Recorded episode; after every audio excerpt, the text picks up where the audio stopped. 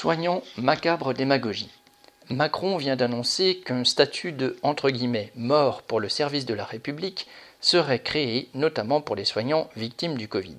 Cela permettrait aux enfants de ces employés publics décédés dans des circonstances exceptionnelles au service du bien commun, d'être pris en charge matériellement par l'État.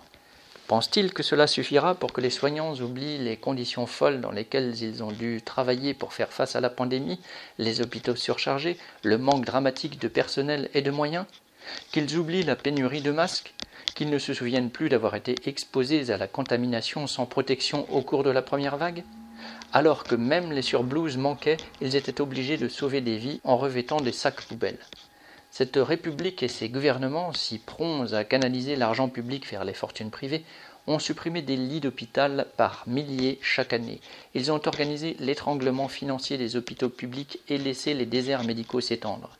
Les soldats envoyés se faire tuer sur les champs de bataille ont pour tout remerciement leur nom sur un monument avec la mention Mort pour la France. Macron a à peu près la même considération pour les soignants qu'il a envoyés au casse-pipe. Lucien Détroit.